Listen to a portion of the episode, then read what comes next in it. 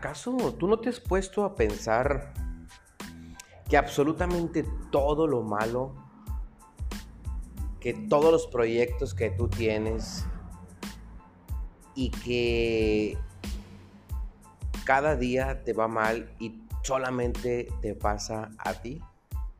Y no nada más es eso, sino que crees que todo el universo, todo el sistema solar,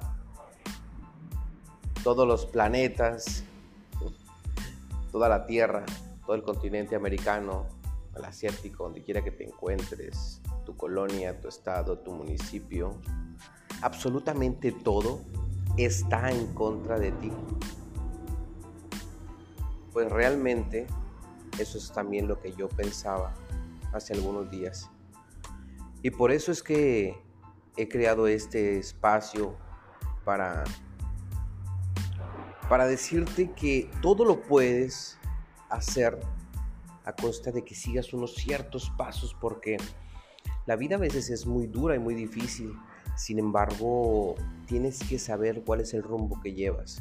Entonces, yo también pensaba que todo me pasaba únicamente a mí. Sin embargo, llegó a mí un momento de reflexión, un momento de,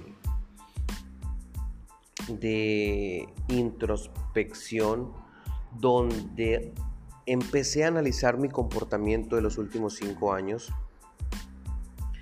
y veo que el comportamiento de hace cinco años hasta hoy hay algo que sigo repitiendo día con día y que es lo que no me permite dar el siguiente paso y no me permite abrir caminos que yo quiero abrir. Y posiblemente tú estés en la misma situación. Entonces quiero que regreses cinco años y veas el comportamiento que hacías antes y el que haces ahora para poder analizar bien hacia dónde, puede, hacia dónde quieres ir. Y lo primero que, que, me he dado cuenta en estos días es que primero tengo que trabajar conmigo primero tengo que trabajar con mi yo interno, con mi yo personal, para empezar a ver cambios a mi alrededor. ¿Y cómo es esto? Hay ocasiones en que es muy difícil aceptar una culpa o es difícil aceptar los errores que cometemos. Incluso hay errores que cometemos que no nos damos cuenta que los estamos cometiendo hasta que realmente esos errores no nos dejan avanzar y nos damos cuenta que una y otra vez los cometemos. Entonces, primero, para poder cambiar tu mundo exterior hay que cambiar lo que tienes dentro y regresar 5 o 6 años y ver qué hiciste hace 5 o 6 años que hasta, hasta ahora sigue afectándote y a lo mejor posiblemente sigas paradigmas o sigas em, patrones de conducta que te impiden lograr ciertas cosas o bien te tienen en el mismo hoyo de hace 5 años. Eso es lo primero que tienes que hacer, analizar tus errores y ser un buen crítico, ser un crítico porque luego justificamos actos. Luego decimos, es que lo hice esto porque el fin era aquello, pero no vemos o no veíamos las circunstancias o los resultados que podían afectarnos el día de mañana si lo hacíamos. Entonces, primero identificar cuáles son los errores. Posteriormente, empezar a trabajar en sentido emocional y en sentido espiritual. Tenemos que tener un equilibrio importante entre el, ser supremo que tú creas, o en este caso yo que creo en Dios, eh, tener una estabilidad y poner en primer lugar ese ente que tú crees, o si crees en Dios, ponerlo en primer lugar, empezar a aprender acerca de Él, como tú quieras, y al ritmo que tú desees, pero ponerlo en primer lugar a él y después poner en segundo lugar a tu familia y por último el trabajo, porque si ponemos en primer lugar las cosas materiales o el trabajo vamos a descuidar a nuestra familia y nos vamos a sentir vacíos por el lado espiritual. Entonces lo importante aquí es sentirnos completos y la única forma de sentirte completo es estar bien en sentido espiritual, en sentido emocional, y en sentido familiar. Porque la familia, recuérdate que es el, es el que te da el último aplauso y ese es el que cuenta. Y posteriormente en el área laboral. Entonces una vez que ya tengas identificado tus errores, empieces a trabajar en el sentido espiritual para poder tener unas emociones concretas y poder enfocarte de una manera más sabia, entonces lo que tienes que hacer ahora es ponerte un objetivo o una meta clara y alcanzable. Porque identificaste tus errores y sabes que no los vas a volver a cometer, ya viste también que necesitas tener alimento espiritual para estar bien con tu familia y bien con el, eh, en ese ser supremo que tú crees, entonces es momento de empezar a crear una meta, una meta que, que te haga sentirte, sentirte satisfecho de haberlo logrado, de haberla logrado. Es bien importante eso. Cuando tú creas una meta, le encuentras un sentido a la vida del por qué estás vivo y qué es lo que quieres alcanzar. Recordar que no todo en la vida es dinero, porque existen otros jugos de la vida que te hacen sentir feliz y pleno. Entonces el objetivo no nada más tiene que ser económico, la meta también puede ser en forma eh, de sabiduría, por ejemplo leer un libro, una pequeña meta que te acerque a lo que tú quieres lograr.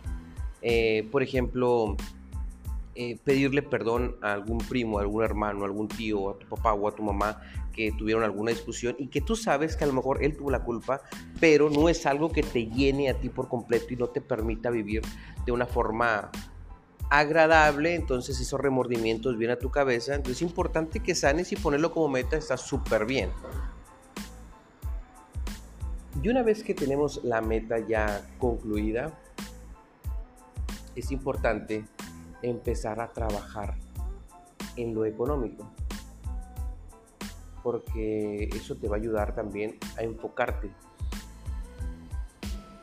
Si no te enfocas en lo económico, obviamente mm, puede haber muchas complicaciones en tu familia, pero cuando tú ya estás en, en, el lado emocional bien y estás en el lado espiritual bien, entonces es momento de centrarte en el foco económico, pero tener una, un enfoque que, que sea un enfoque muy, muy estricto y que ese enfoque te lleve a generar disciplina, porque la disciplina va a hacer que lo logres sí o sí. Pero el enfoque tiene que ser, o tu meta tiene que ser muy, muy, muy buena y muy atractiva, a modo de que únicamente tengas eso por lograr y existen metas a corto, mediano y largo plazo y otras micrometas, que las micrometas son de aquí a un mes tengo que cambiar este hábito, de aquí a dos meses tengo que cambiar esto. Entonces esas son micrometas, yo les llamo micrometas, que te pueden ayudar a ir viendo de una forma o sentir un avance muy grande en tus comportamientos o en tus actitudes y eso te va a hacer sentirte satisfecho, por lo tanto te va a motivar a seguir avanzando. Entonces esas micrometas nos ayudan a ver que sí podemos lograr cosas que nos propongamos. Entonces, y esto es muy, muy, muy padre porque cuando tú trazas una meta y sabes el ritmo, sabes hacia dónde ir, bueno, pues inmediatamente empezamos a ver cosas positivas. Y el cuarto paso que tienes que tener, el cuarto paso que tienes que tener es cultivar relaciones mm, fructíferas. las relaciones siempre te ayudan a crecer, pero tienes que tener cuidado con las relaciones que tú tienes actualmente. Porque si las relaciones que tienes actualmente te impiden lograr tus metas o tus objetivos, por ejemplo, identifica a tus amigos, compañeros de trabajo, observa y ve hacia dónde quieren ir ellos. Si de todos se quejan, están inconformes con su trabajo, bueno, pues son personas que realmente no te van a aportar nada positivo en tu vida y pues lo triste es que tiene que existir una disociación. La disociación yo sé que es dolorosa y es difícil a lo mejor dejar de hablarle a tus amigos, pero la disociación te va a ayudar a buscar nuevas relaciones y esas nuevas relaciones nos ayudan a cambiar el destino. ¿Por qué? No puedes cambiar tu destino de la noche a la mañana, pero sí la dirección. ¿Ok? El objetivo aquí es de ir cambiando.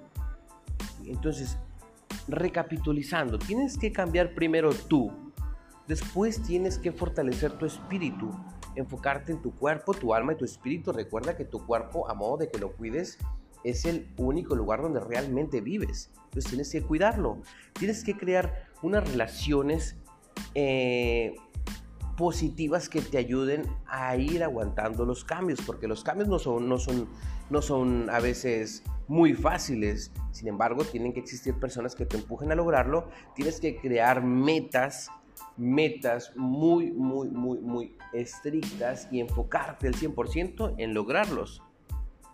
Y la última, y esta pues es un regalo, yo no creía, pero forma de que identifiqué ese error, es el uso del tiempo.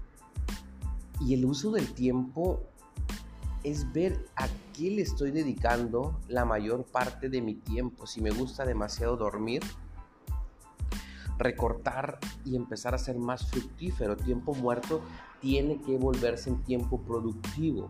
Tiempo muerto es tiempo productivo. Si por ejemplo llegas a la, a la sala de espera de una clínica o vas a entrar a consulta con un doctor, y tienes un tiempo muerto ahí, es importante que sea tiempo productivo, empezar a escuchar algún audio, un audiolibro, eh, poder leer algún libro.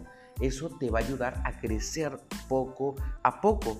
Entonces, el tiempo que utilices y la forma en que lo administres, créeme que vas a encontrar cambios significativos en tu vida, porque desafortunadamente nos pasamos la mayor parte del tiempo desperdiciándolo porque no tenemos una meta clara. Cuando tengas la meta clara, créeme que tienes que empezar a administrar el tiempo, porque el tiempo, pues obviamente tú quieres cumplir la meta lo más rápido posible, ¿sí o no?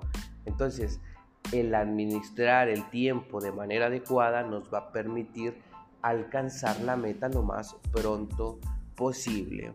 Así que mis queridos amigos, mis queridos compañeros, el día de hoy. Espero que hayas aprendido algo en lo que particular a mí me está sirviendo en cambiar ciertas cosas que no había identificado. Así que te deseo que pases una linda noche, una linda tarde, una excelente mañana, depende de la hora que estés escuchando este podcast. Pero quiero decirte que este podcast se grabó el día 15 de diciembre del 2020 y espero que el 2021 traiga muchísimas cosas positivas y productivas, no solo para ti, sino para los que te rodean. Salud te deseo. Lo demás depende de ti. Nos vemos en nuestro podcast y muchas gracias por escucharnos. Chao.